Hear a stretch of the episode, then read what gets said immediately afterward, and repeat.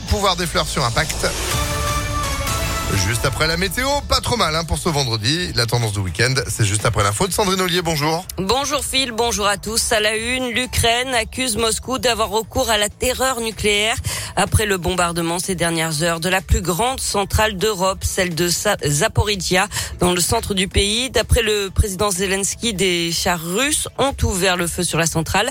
L'incendie est désormais éteint selon les pompiers. Je vous rappelle que l'armée russe a déjà pris le contrôle la semaine dernière de l'ancienne centrale de Tchernobyl alors que les pourparlers continuent. Deuxième session hier, mais Russes et Ukrainiens se sont uniquement entendus sur la mise en place de couloirs humanitaires pour évacuer les civils sans plus de précision.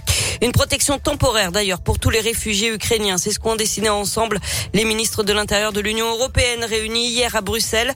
D'après les Nations Unies, un million de réfugiés ont fui l'Ukraine ces derniers jours.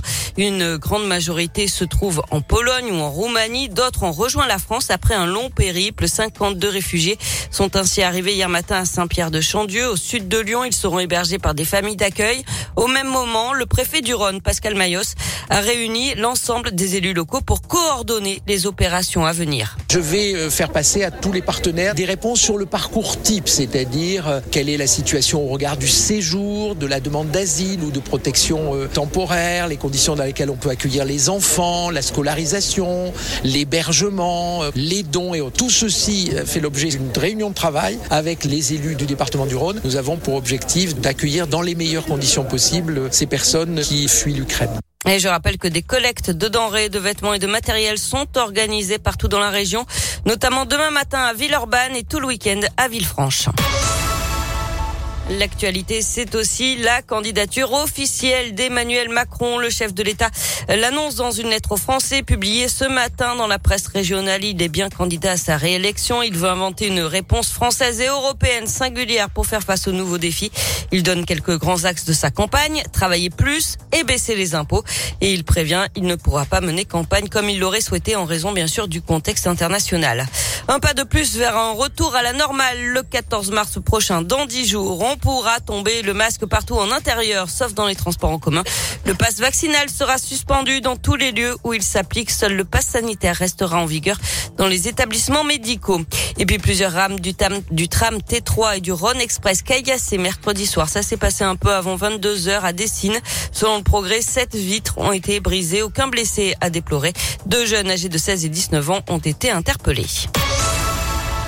On passe au sport avec du tennis et la qualification de Caroline Garcia pour les quarts de finale de l'Open 6e Sens Métropole de Lyon. Elle a éliminé hier euh, l'Italienne Trevisan en 3-7 et aujourd'hui elle affrontera la Belge Van 8 Vank, pardon. Euh, ce sera cet après-midi. Du foot, la 27e journée de Ligue 1 et Lyon qui se déplace à Lorient ce soir à 21h. Enfin, c'est ce soir que TF1 diffuse le concert des Enfoirés. Un concert enregistré à Montpellier sans public à cause de la crise sanitaire. C'est un manque à gagner de 4 millions d'euros. On retrouvera notamment Zazie, Patrick Bruel, Patrick Fiori, des petits nouveaux, Jérémy Frérot, Camélia Jordana, Arnaud Ducruet et Anne Des invités également, l'astronaute Thomas Pesquet, le footballeur Mbappé et puis des retours, ceux de Garou et de Catherine Lara.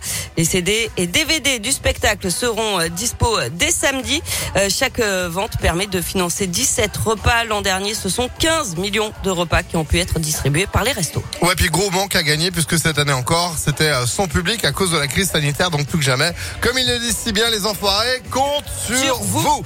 Évidemment, rendez-vous ce soir sur TF1, vous l'avez dit Sandrine, et puis en attendant une heure 100% enfoiré, ce sera exclusivement sur Impact FM de 12h à 13h avec euh, Fred Ferraro. On va retrouver bah, tous les hymnes évidemment qui nous accompagnent depuis toutes ces décennies. 7h05, on passe à la météo. C'est pas mal pour ce vendredi.